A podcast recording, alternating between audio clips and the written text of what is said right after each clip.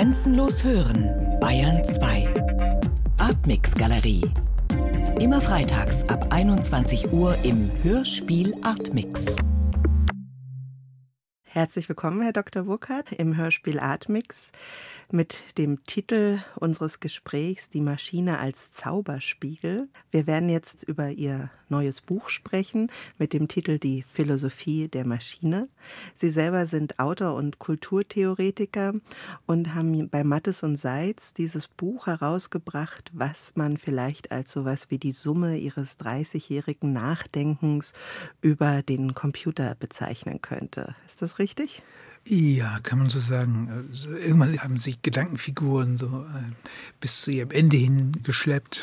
Und dann ist das Schöne, dass man Dinge immer kürzer machen kann. Also das Interessante an der Form des Buches ist, es ist 360 Seiten lang und besteht aus 425 Sentenzen, könnte man sagen, oder? So kleine Abschnitte immer, in denen sie so wie so eine Essenz einzelner Gedanken entfaltet haben. Ja, formal war das relativ einfach, aber auch ein bisschen diese Abkürzungslogik gedacht. Wenn man einen durchgängenden Text hat, gerät man leicht in solche Diskursordnungen hinein, die dann sehr ausführlich werden. Und ich habe über Speed nachgedacht, wie man das hinbekommen könnte. Das ist auch eine große Kulturgeschichte, die erzählt wird. So tatsächlich 3000 Jahre Maschinengeschichte, wenn man so will wie man das beschleunigen kann. Deshalb die Sentenzen, deshalb die Abkürzung, äh, Speed. Mhm. Ich bin geschwind. Vielleicht ist es das Geschwindigkeitsfanatismus. Sind Sie? Ja, natürlich mit großer Begeisterung.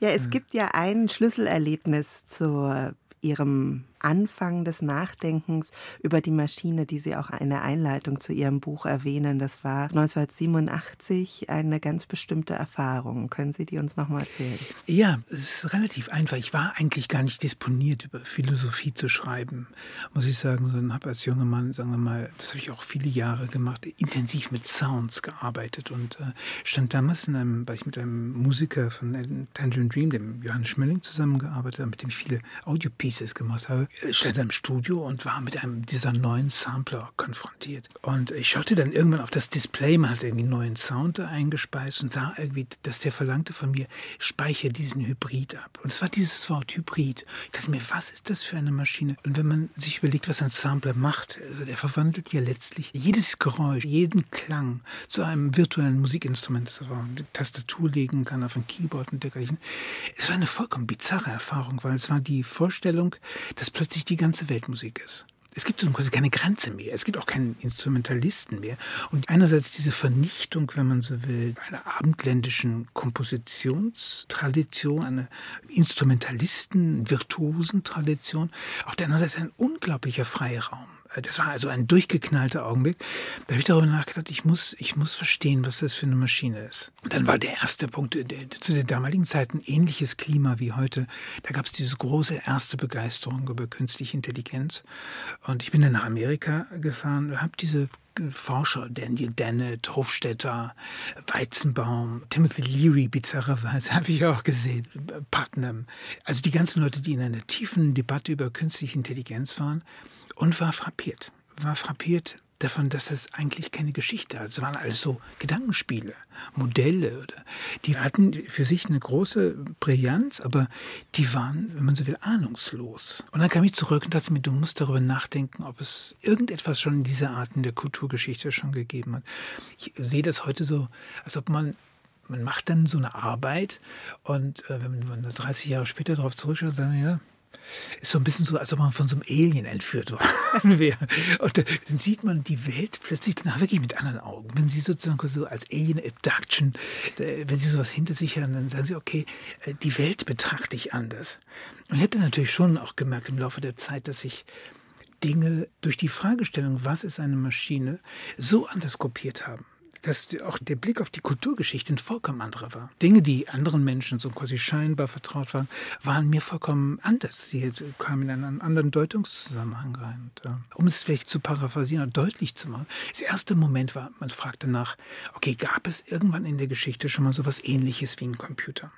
Also da fragt man sich zuallererst, was ist ein Computer? Ein Computer ist wahrscheinlich, wenn man den als Rechner auffasst, viel benannt. Es gibt ja kein Umzu etwas, damit ich etwas tun kann, wie ein Hammer ist zum Hämmern da, ein Computer ist zum Computern da. Das ist falsch. Damit kann ich irgendwie also Tinder und ich kann alles Mögliche machen. Zum Rechnen ist er da, oder? Nee, eben nicht. Eben zu allem Möglichen. Das ist der Punkt. Also quasi mhm. zu allem Möglichen. Das, ist das französische Wort Ordinateur, Ordnungsgeber, ist eigentlich viel präziser sozusagen quasi als äh, Wort.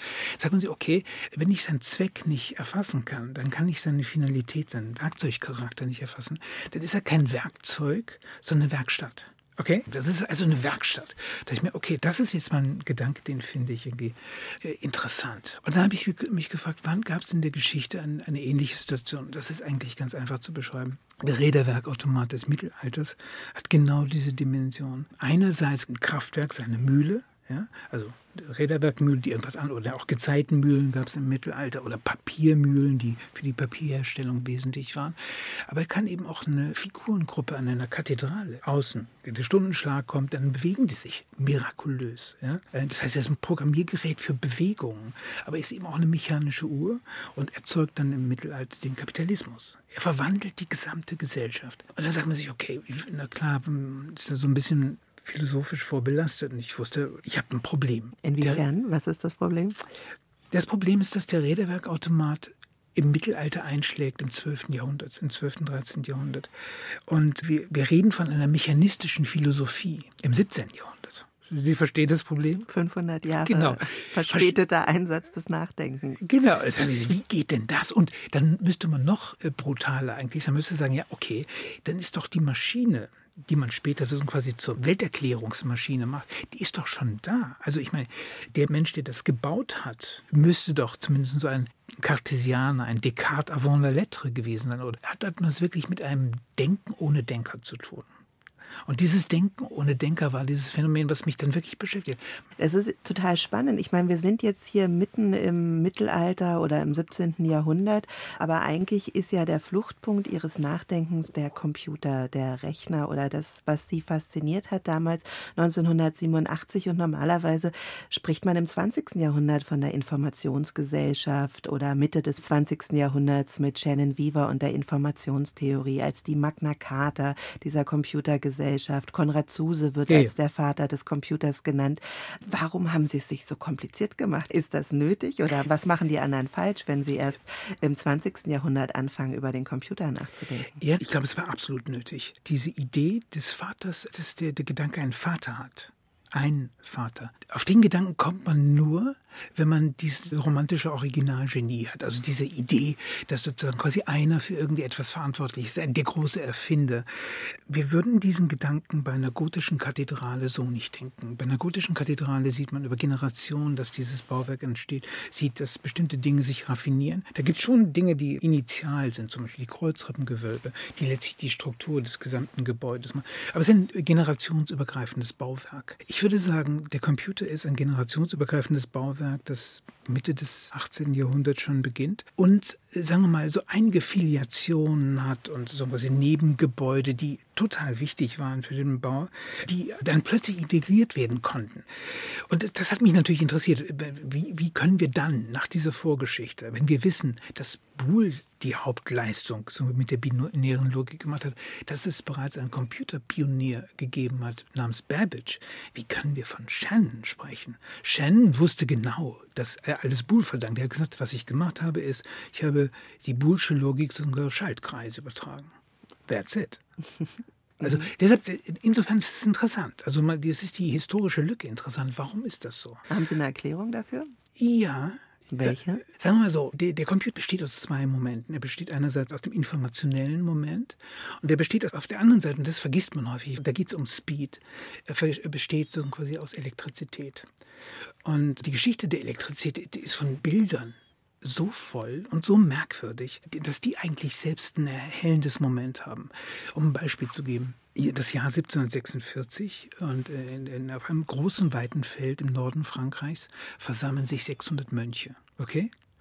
Und was machen diese Mönche? Die verkabeln sich mit Eisendraht, wired. Und dann nimmt einer dieser Mönche, so berührt eine kleine Antenne, die aus einem Behälter sozusagen quasi herausragt, in dem Wasser drin ist. Ja? Und was denken Sie, was passiert? Die werden alle elektrisiert. Äh, genau, was passiert? Das, sie zucken alle ja. und zwar gleichzeitig. Mhm. Und in einem, die, die Versuchsanordnung war kartesianisch. Man wollte also wissen, gibt es eine Laola-Welle? Wie schnell ist dieses Fluid? Und man wusste, hatte gesehen, das ist sehr, sehr schnell. Der Versuch war dann so schlagend. Der hat, machte den Leuten klar, dass es so schnell ist, man sieht gar keinen Zeitversatz. Mhm. Die Mönche zuckten alle mit einem Schlag.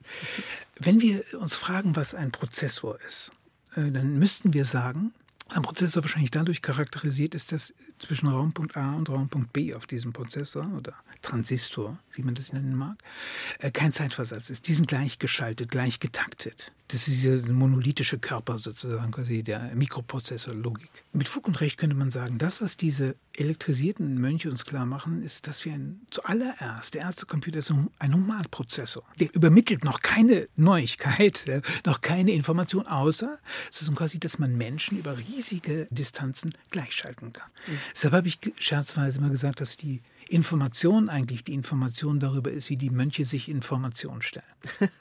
Das heißt, Gleichschaltung, also das, was dort auf der physischen Ebene stattgefunden hat, ist das, was wir heute zum Beispiel erleben mit Social Facebook auf der psychischen Exakt. Ebene. Social Media. Lassen Sie uns nochmal zur historischen Architektur zurückgehen. Sie vergleichen ja den Computer mit der Architektur einer Kathedrale. Beziehungsweise, ich frage mich, ist es der Computer, der einer Kathedrale gleicht, oder ist nicht das Internet Internet eine Art von Kathedrale, die uns alle umwölbt. Ja, wir, wir, haben so etwas wie eine immaterielle Kathedrale aus Rechenpunkten geschaffen. Eine Politik des Himmels nenne ich das auch scherzweise.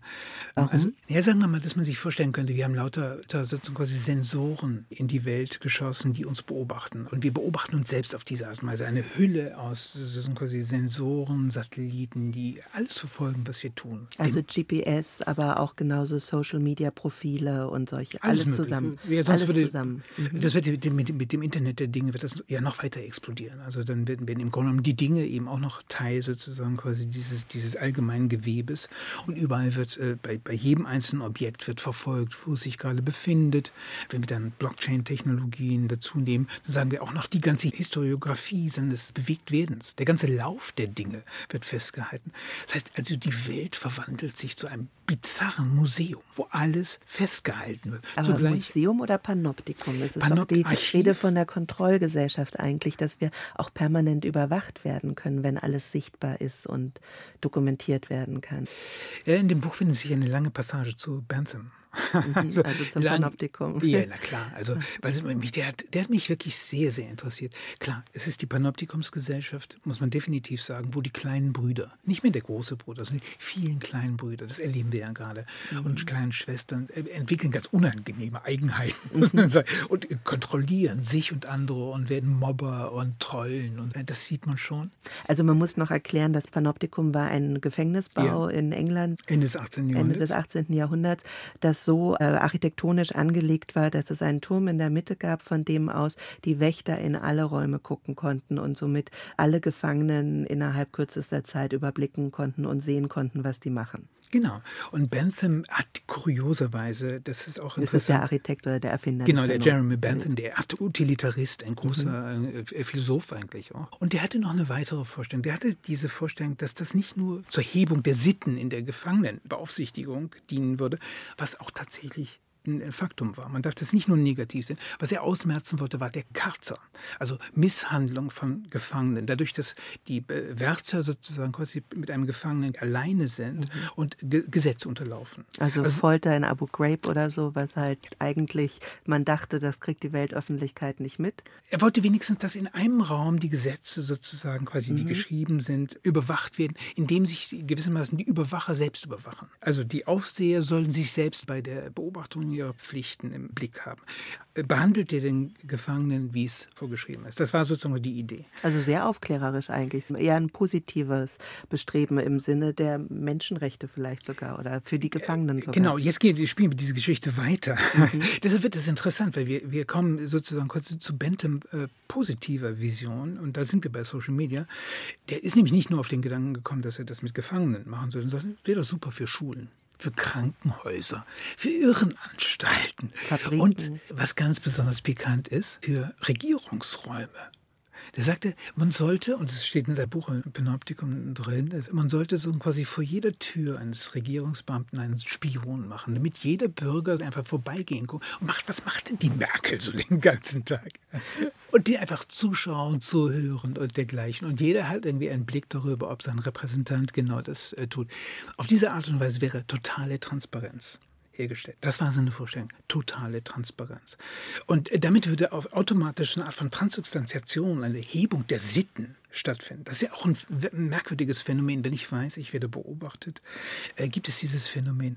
Es gibt ein hinreißendes Video, wenn Sie sich das irgendwie bei YouTube anschauen wollen. Da steht ein Mann, der äh, will einem anderen sozusagen quasi aus der Hosentasche irgendwie ein, ein, ein, ein Portemonnaie rauben. Äh, und er, er, merkt, dass plötzlich so eine, so eine Kamera dabei mhm. ist. Was macht er? Er nimmt sozusagen quasi das Portemonnaie, legt es auf den Boden und er, er, entschuldigt sich förmlich bei der Kamera, wie bei Allah. Entschuldigung, das, tut man nicht. Das heißt, die Kamera ist da die göttliche Instanz. Deshalb wirkt das Panoptikum, auch wenn der Turm leer ist. Also der abwesende Vater, der tote Gott, entwickelt immer noch Supervisionsqualitäten der Überwacher. Genau. Wobei man ja eben nicht weiß, ob er abwesend ist oder nicht. Deswegen entwickelt er diese Macht. Ja, aber äh, die anderen könnten sagen, okay, selbst dann könnte ich jetzt noch petzen. ich meine, wenn sie sich gegenseitig beobachtet haben, das ist ja dieses Phänomen, was wir heute haben. Ne? Also, mhm. Äh, die Petzen sind irgendwie alle überall vernetzt über genau Facebook. also wir leben eigentlich in Banthamschen Situationen und da ist natürlich schon so ein Momentum äh, wo man, man den, der ganze Wahnsinn von Bantham ich mache es ganz kurz weil, weil die Geschichte ist aber so hinreißend. Bantham äh, konnte sich natürlich mit Theologie und so kam überhaupt nicht anfreunden aber äh, seine, seine, seine, seine äh, Vorstellung war er möchte so quasi auch als Toter noch irgendwie für die Lebenden irgendwie was beitragen. Was hat er gemacht? Er hat sich ausstopfen lassen der steht heute noch im, im University College in London. Er hat als Mumie. Sich, ja, als Mumie. Aber seine Idee war, dass es, es sei doch etwas anderes sozusagen quasi, wenn ein Toter, das ist das Argument für die Computergeschichte interessant, es sei doch etwas anderes sozusagen quasi, wenn ein Toter immer noch mit den Lebenden kommunizieren könne, wenn, wenn es quasi in vivo tut, also als der, der ist, weil man sozusagen quasi keine Kopie, kein Simulacrum vor sich hat, sondern das Original. Also kein Buch, kein Text, sondern man hat den Leib noch. Genau, und er hatte die Vorstellung sogar, dass eines Tages so Kinder diesen Leichnam bedienen können, so an Schnüren. So quasi, und dass er zum Beispiel mit Aristoteles reden oder mit anderen großen Philosophen in, in, Austausch treten können. Wahnsinn. Er nannte das die Autoikone. Wir nennen es heute Selfie. Selfie, ja, oder ich habe gerade überlegt, nennen wir es nicht auch sowas wie Avatar? Ist das nicht ein Avatar, wenn ein Verselbstständigter Klar. oder ein von der Person gelöster, fortlebender, virtueller Mensch, wie auch Klar. immer? Mhm. Da, da, kommen wir genau zu diesem Phänomen, das, was, was historisch gesehen so absolut einmalig ist und was zum Beispiel in all den Debatten über die künstliche Intelligenz gar nicht so vorscheint. Das ist das Phänomen, dass wir plötzlich so einen Spiegel haben, in dem alles, was wir tun, was wir sagen, was wir machen, gespiegelt wird, festgehalten wird, archiviert wird, musealisiert wird. Für alle Ewigkeit. Und das ist eine Frage einer zwei Generationen, äh, dann kann man sie irgendwann auch wieder auferstehen lassen. Also ist diese Frage der Restitution überhaupt kein Problem. Man kann zum Beispiel auch über die Stimme, also wenn man ihr Stimmprofil nehmen, es gibt Adobe hat das gemacht schon, gibt es schon. Also man nimmt ihre Stimme, lässt die, weiß nicht, 20 Minuten lang sprechen, hat dann ihr Profil und dann äh, schreibt man einen Text und lässt ihre Stimme etwas sagen, was sie niemals gesagt haben. Also man synthetisiert die Stimme genau. und lässt dann meine Stimme quasi, die in ein Computerprogramm überführt worden ist, spricht dann Texte, Ganz die man genau. ihr vorgibt oder Ganz genau. einprogrammiert. Ja, Aha. und das Gleiche lässt sich natürlich sozusagen quasi mit also einem 3D-Körper und in Bewegung, alles lässt sich sozusagen quasi auf diese Art und Weise simulieren. Auf diese Art und Weise sind sie wirklich sozusagen ins ewige Leben überführt. Aber da sind wir ja schon beim Thema der künstlichen Intelligenz. Also es ist die Zukunft, die Verwirklichung der paradiesischen Visionen der AI, der Artificial Intelligence Forscher, der Theoretiker der künstlichen Intelligenz aus den USA. Ist es das, was uns jetzt bevorsteht, was Sie da in den 80er Jahren beobachtet haben, dass die angefangen haben, darüber nachzudenken, wie eigentlich alles von Computern übernommen wird, Menschen neu geschaffen werden können, der Tod überwunden werden kann? Ja, das ist ja ein interessantes Phänomen. Also es gibt ja Peinlichkeiten. Und die AI liebt es ja sozusagen ihre Utilitarität, ihren Nutzen. unter Beweis zu stellen, dass ganz vieles äh, nutzlos ist. Man könnte auch sagen, das Internet ist dafür geschaffen, dass wir endlich Pornos konsumieren können. Ja, also Oder ganz so viel prokrastinieren, also Zeit genau. verdaddeln, indem wir da genau. einfach den ganzen Tag rumhängen.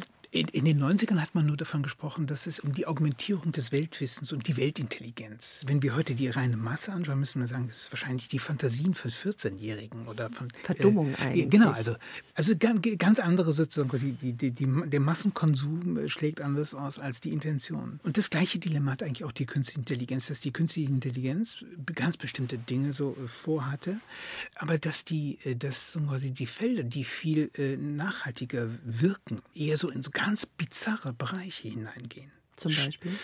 Na, Nick Bostrom zum Beispiel, so ein Typ, der von der Superintelligenz dann träumt. Und, äh, das hat Züge, denen man nur als Religionswissenschaftler beikommen kann. Auch wenn man sozusagen den Stand der Technik sich heute anschaut und äh, was da also quasi äh, verheißen wird. Vieles wird wahrscheinlich kommen, und ich glaube, dass äh, so jemand wie Ray Kurzweil, obwohl es ein sehr durchgeknallter Denker ist, in mancherlei Hinsicht sozusagen quasi Dinge vorwegnimmt. Vieles wird sich auf die eine oder andere Art und Weise einlösen. Ganz konkret zum Beispiel? Was ganz, ganz, ganz, ganz konkretes Beispiel. Es gibt Nanozellen. Ja? Und sie jagen sich das in den Blutkreislauf. So. Und die checkt zum Beispiel, ob sie ordentlich gegessen haben. Also Stoffwechsel und dergleichen. Und man weiß ja, es gibt bei allem Upgrades. Die hat auch ein Wi-Fi ist also mit dem Internet verbunden und holt sich jemand das Upgrade runter und auch die neuesten Informationen. Nehmen wir mal an, es gäbe eine neue Krankheit, sie könnten gefährdet sein, sie sind vielleicht im gefährlichen Gebiet gewesen, und da würde die Zelle das checken. Also sie hätten sozusagen quasi jetzt nicht mehr die moralische Instanz über sich, sondern in sich. Also nicht mehr der Benthamsche Panoptikumsturm, genau. der auf uns runterguckt, sondern das ist unter unserer Haut die Kontrolle. Exakt, der sitzt in ihrem Körper drin. Der ist introjiziert, das Introjekt. Das ist ja genau das Moment, was eigentlich das Verrückteste an dem Ganzen ist, dass wir eigentlich mit Introjekten zu tun haben. Was sind Introjekte? Etwas, was Intro, äh, in, in etwas hinein projiziert, introjiziert. Mhm. Ein Objekt injiziert, in uns. Genau, mhm. in, in, uns selbst. Äh, ein Introjekt. Mhm. Sprich, aus der Psychoanalyse kommt der Begriff sozusagen quasi, wo man davon spricht, wenn man die, die Vaterinstanz sozusagen quasi in sich dann hineinnimmt, dann wird es zum Beispiel das Buch mhm. oder es wird dann so der Bürgermeister oder überhaupt irgendeine Autorität. So. Mhm. Also wenn man diese Vaterinstanz, das Über-Ich oder genau. so internalisiert, genau. dann hat man diese Kontrollinstanz genau. verinnerlicht. Ja, quasi. genau, Verinnerlichung, das ist ein mhm. viel besseres Wort. Mhm. Und, und das, glauben Sie, ist etwas, was in Laufe der nächsten 100 Jahre mehr oder weniger gang und gäbe sein wird, dass wir uns diese Dinger in den Blutkreislauf jagen, uns kontrollieren lassen und dafür eine billigere Krankenversicherung kriegen. Ja, solche Sachen sind absolut realistisch. Absolut mhm. realistisch. Also ich meine, wenn wir heute schon, also die Tatsache, dass äh, schlecht hörende Menschen äh, eine Augmentation erleben, dass selbst äh, Sichtprobleme bis sehr marginal noch gelöst werden. Ich war vor kurzem in einem Vortrag, da hatte jemand eine künstliche Hand und der hielt dann den Vortrag und führte vor, was er alles machen kann mit der Hand, nämlich sie zum Beispiel einmal ganz rumdrehen. Das können sie nicht. Äh, aber das ist natürlich schon so ein Moment, also dass der augmentierte Körper trainiert gewissermaßen sozusagen quasi mit seiner Extension. Ist eben das, was in den 60er Jahren, und das war ein ganz harmloser Begriff, der Cyborg war, der kybernetisch augmentierte Organismus. Cyborg. Cybernetically Augmented Organism. Äh, war nichts anderes als ein Astronaut, der im Weltall ist und der irgendwie äh, der, der paar Tools haben muss, um mit der Erde. Um sein Leben aufrechtzuerhalten genau, in diesem genau. lebensfeindlichen Umfeld im Weltall. Genau, quasi, genau, und heute leben wir streng genommen mit Smartphone schon in so einem Cyborg-Mode.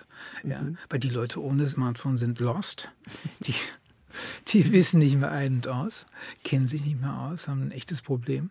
Wobei es ja schon auch Bewegungen gibt, die immer kritischer dem werden. Oder man sagt also, die Leute sind alle überlastet und gestresst und man versucht irgendwie Achtsamkeit zu prägen und den Ausstieg und mal irgendwie sich die Freiheit des Nicht-Vernetztseins zu leisten als eine Art neuer Luxus. Sehen Sie denn diese Entwicklung hin zu einer Cyborgisierung durch das Handy als problematisch an? Oder glauben Sie, dass es ein Segen für die Gesellschaft ist oder eher ein Fluch? Nochmal einen Schritt zurück und dann komme ich gleich auf den Punkt. Der Schritt zurück würde sein, das wird alles passieren und wir werden es immer weniger merken. weil die Geräte werden immer unsichtbarer, die werden immer kleiner. Irgendwann werde ich diesen Nanopartikel in meinem Körper gar nicht mehr bemerken. Vielleicht, wenn dann an meinem Spiegel im Badezimmer sagt, jetzt solltest du irgendwie dich kümmern um dies und jenes. Das ist ja so, so ein Moment, dass etwas unterhalb einer Wahrnehmungsschwelle plötzlich sozusagen ist. Und an irgendeinem Punkt wird es sogar zum, zu einer Form des Ethos. Also unsere Moral passt sich in gewisser Hinsicht an. Ich erinnere mich an eine Situation in den 90er Jahren, das war noch in so einer merkwürdigen Übergangszeit tiefe Auseinandersetzung, wo man sich vielleicht 100 Jahre vorher noch duelliert hätte. Und mein Gesprächspartner sagte irgendwann, ach komm, mach mal einen Reset. mal Reset, fahr mal wieder hoch, boot mir. Also so Tabula Rasa. Genau, oder so jetzt, als ob nichts gewesen wäre. Genau, also mhm. das heißt, das, das machen wir schon heute. Wir machen Probehandeln in der Hoffnung, man käme damit durch. Und wenn man sozusagen quasi äh, sagt, okay, äh, hat nicht geklappt, Reset. Also das heißt, Simulationstechniken, die aus der Computerwelt kommen, wandern ja immer mehr in den Alltag ein. Und ich äh, würde mal ohne jetzt wirklich allzu übertrieben sein, ich meine, dazu bin ich zu alt. Ich habe einfach sehen können, wie vor allem Menschen, die so quasi gerade nicht computeraffin sind, auf eine Art und Weise von der Maschine dupiert werden. Überrumpelt äh, eigentlich, übernommen werden. Ja, vollkommen übernommen. Die sind mhm. äh, im, im, Grunde genommen verloren, gerade durch die, äh, es ist eine Alphabetisierung, echtes Alphabetisierung. Der, der, Alph der nicht Alphabetisierte ist vollkommen verloren. Also der Digerati hieß es in den USA mal, der Digital Literacy, also der die digitale Kultur zu lesen versteht oder zu beherrschen versteht. Wer das nicht kann, ist heutzutage verloren. Ja, ja, mhm. ernsthaft. Also ich würde, ich würde sagen, das sind ja 99 Prozent der Gesellschaft, ne? die nicht literarisiert sind. Also mhm. ich finde, dass weil diese Welt der Programmierung ist mir vertraut, mir ist auch die mhm. Welt der KI da vertraut. Und das ist ein wirkliches Moment, wenn man mit Profis, ernsthaften Menschen, und das sind ja alles extrem kultivierte Menschen, die auch wissen, was die Entscheidung so bedeuten. Das, ja, das sind ja keine Hasardeure da am Werk. Aber das, wenn man diese Welten sich anschaut und dann auf diese anderen, diesen Social Media Unsinn, das ist, ist kann, man kann ja das gar nicht mehr sozusagen quasi auf ein dieselbe, auf ein und dieselbe Tablett bringen. Aber es das heißt also, Sie sehen da ein extrem riesiges Machtgefälle zwischen den wenigen, die das Ganze beherrschen und programmieren, die also wirklich digital lesefähig, literarisiert sind, und denjenigen, die es einfach nur nutzen, genau. wie wir die Masse und das Ist genau, genau, weil ich das gesehen habe, relativ mhm. früh, war die Frage, man macht ja sonst solche äh, historischen Exkursionen nicht, äh, so quasi aus Spaß. Macht ja nicht unbedingt Spaß, das 12., 13. Jahrhundert durchzugehen oder noch weiter. Ich habe das Alphabet und äh, so minoische Zeiten sozusagen quasi äh, erforscht. Man macht das nur, um zu verstehen, was mit Gesellschaften passiert. Ich gebe Ihnen eine ganz simple Frage um diese Unsichtbarkeit. Kennen Sie dieses Zeichen? Äh, kennen Sie dieses Zeichen so? Nee. drehen Sie es um? Ein A. Genau. Ein A okay. auf dem Kopf haben Sie okay. mit den Fingern gezeigt. Genau, jetzt. ein A auf dem Kopf. Aha. Äh, das A hat eine Bedeutung. Denken Sie sich das mal als Bild. Sehen Sie zwei Hörner? Ja, zwei, also könnte man sagen ein Tier. Genau, genau. Sie sehen ein Tier. Sie sehen einen ein Ochsen. Stier oder einen Ochsen. Genau, ein Ochsen, Ochse im Joch. Das ja. ist die Bedeutung Aleph, Joch. Das heißt es wirklich. Ja. Also bevor AA wurde, war A sozusagen quasi ein Tier. Das war ein, äh, sagen wir, das höchste Phalluszeichen sozusagen quasi der minoischen Kultur. Es war ein, ein Reproduktionszeichen. Mhm. So. Das Zeichen B, äh, so quasi für mhm. Beet, Haus, äh, Bein mhm. heißt es auch, aber eben zeigt auch die weibliche Brust. A, B, C ist Papa, Mama, Kind, wenn Sie so wollen. Wenn Sie so, sowas sehen, Sie sehen, dass die alphabetische Kultur, als die dann kommt, die hat ja zuallererst das Dilemma, diesen Stier aus dem Bild rauszubekommen. Und sie hat es ja so gründlich gemacht, dass wir, die wir das Alphabet lernen, 2500 Jahre später sozusagen quasi das nicht mehr sehen. Das war so ein Moment, ich stand vor der Staatsbibliothek, hatte ein Buch auf der Suche nach dem Sinn des Wortes Maschine. Also Mechane im Griechischen heißt List, aber auch Betrug an der Natur. Das ist die Hauptbedeutung. Betrug an der Natur. Alles, was, womit wir die Natur austricksen, betrügen, das ist das. Und das ist natürlich der perfekte Betrug an der Natur. Warum? Also das Zeichen jetzt, das Ochse im Joch, das A. Ja, weil sie das Tier austreiben und weil sie zum ersten Mal sagen können, A ist gleich A ist gleich A ist ewig. Bei einem Tier würde man sagen, es ist ein Tier, ein Zeichen von etwas, was lebt. Mhm, was stirbt. Irgendwann, irgendwann, stirbt. Also ich bin ein Zeichen von etwas. Mhm. A sagt, ich bin ein Zeichen von gar nichts. Mhm. Ich, bin, ich verweise auf mich selbst. Ich bin automobil. Mhm. Ich bin autopoetisch. Und in dem Sinne sozusagen quasi haben dann die Pythagoreer zum Beispiel gesagt, das Ein, die Eins, das A, die haben das A für die Eins genommen, ist die allerzeugende Zahl, aus der alles entsteht. Das heißt, da wurde quasi das Aleph-Zeichen zum allgemeinen, sagen wir mal, kosmologischen so quasi Modell. Alpha und Omega. Genau, genau, da sind wir in dieser, in dieser Welt drin. Also das heißt, wir leben in der Alphabetwelt, wir kennen aber ihre Herkunft schon gar nicht mehr. Das hat mich fasziniert. Und genau das ist es, was uns jetzt mit dem Computer, genau, mit der wir kennen die Geschichte, wir kennen die Geschichte des Computers nicht mehr. Aber wir stecken mittendrin, so genau. wie wir im Alphabet stecken. Wir sind einerseits sozusagen quasi in einem Zustand, dass wir total programmiert werden durch die Maschine mhm. und dass es uns an der Literarizität fehlt, um äh, sozusagen auf der Höhe dieser Maschine denken zu können und auch gelassen zu sein. Also sind wir zwanghaft, unterliegen wir diesem Triebwerk und wir nehmen dieses Triebwerk in uns hinein. Und dann kommt man zu diesem Phänomen, das muss man dann wirklich brutal so sagen. Ich habe das in der Philosophie der Maschine dann eben auch mit Denken möglicher Brutalität gesagt. Es ist eine theo-sozio-psychoplastische Maschine. Sie gestaltet die Götter, sie gestaltet die Gesellschaft, sie gestaltet unsere eigene Psyche. Und die Frage ist, wie geht man damit um? Genau, das wollte ich Sie gerade fragen. Wie geht man damit um, wenn man nicht im Silicon Valley als Machthaber an den Schaltern sitzt? Ich glaube, die Gesellschaft, so wie das läuft, geht sie auf eine katastrophale Art und Weise damit um. Man muss ja sagen, es verschwören sich sozusagen quasi digitale Analphabeten gegen das Alphabet und nennen das dann Datenschutz. Ja. Aber was wären wir ohne Datenschutz? Ist das nicht schon wenigstens etwas oder ist es nur wirklich der Tropfen auf dem heißen Stein, den man sich auch gleich sparen kann? Ich glaube, dass man alles, aber auch wirklich alles neu denken muss. Weil der Riss, der mit der Computerwelt in unser Denken reingerät, ist so tief, äh, wie, sagen wir mal, das Alphabet. Es hat die gesamte europäische Kultur erzeugt und die Barbaren abgespalten. Er ist so tief auch wie in der Welt des Räderwerks, die den Kapitalismus generiert hat, die tickende Uhr, den Zins. Und was erzeugt es heute? Wir ersehen wahrscheinlich erstmal nur die negativen Dinge. Wir sagen, okay, wir werden überflüssig. Also zum Beispiel, wenn wir ganz simpel nehmen, was es an Speichern gab. Es gab irgendwann mal einen Speicher, um Getreide zu speichern. Es gab so quasi einen Speicher, um Text zu speichern, Bücher, Alphabet. Es gab einen Zeitspeicher, das ist der Redewerkautomat, der Programme bis zum gewissen Grade schon sein konnte. Heute den Arbeitsspeicher. Das heißt, alles, was repetitiv ist und eine Routine, wird im Museum der Arbeit verschwinden. Da würde ich mal sagen, so 50, 60, 70 Prozent der Arbeitskräfte bis 2030 ist machbar, wenn man das wollte. Könnte man abschaffen. Also ja, das heißt, 60 Prozent der arbeitenden Bevölkerung ist nicht mehr nötig und ja, nicht klar. mehr gefragt. Ja, klar. Die sind überflüssig. Das ist, das ist doch eigentlich eine tolle Befreiung. Es könnte ja fast eine marxistische Utopie sein. Plötzlich haben wir Zeit, uns selbst zu verwirklichen und müssen nicht mehr arbeiten. Äh, interessant. Marx hat ja, das ist der klügste Text, den er geschrieben hat, das Maschinenfragment. Das ist wirklich toll. Der, der begreift die Maschine als entfremdenden Gott. Eigentlich hasst er ja den Kapitalismus und liebt ihn gleichermaßen. Er ist ja total fasziniert davon, was der alles so kann. Und in der Auseinandersetzung mit der Maschine ist er tiefer gegangen. Er hat diese ganze Klassenproblematik nicht am Hals und sieht natürlich, dass die Maschine den Arbeiter aus, äh, aussperrt. Aber er kommt schon dahin und sagt, okay, natürlich haben wir Freizeit, aber Wert gesellschaftlicher Wert wird nur dadurch bemessen, dass etwas sozusagen quasi höher ist als das, was die Maschine zu leisten vermag.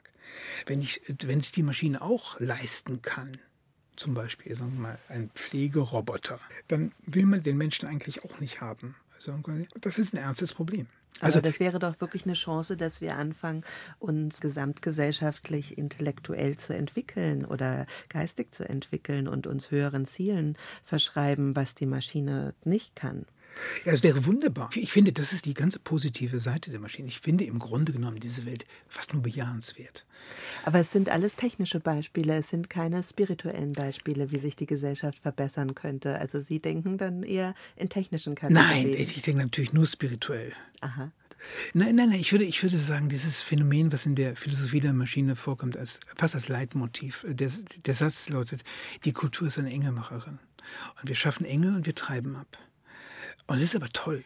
Die Engel beginnt man irgendwann zu lieben. so seine geistigen Gebilde. Und das sind keine technischen Gebilde, das sind so neue Formen, aber man muss sie bejahen. Äh, sie beruhen auf Abtreibung, wie das Alphabet. Es ja. treibt den Stier ab. Aber wenn man sie bejaht, sozusagen quasi entsteht zum Beispiel sowas wie die griechische Polis, die Demokratie, Schönheit, Poesie, gotische Kathedralen, Buchdruck, die abgefahrensten Dinge, die man sich vorstellt. Kultur. Also aus den abgetriebenen Engeln, den Gespenstern, wird dann Kultur. Werden wirkliche Engel. Werden wirkliche Engel. Ja.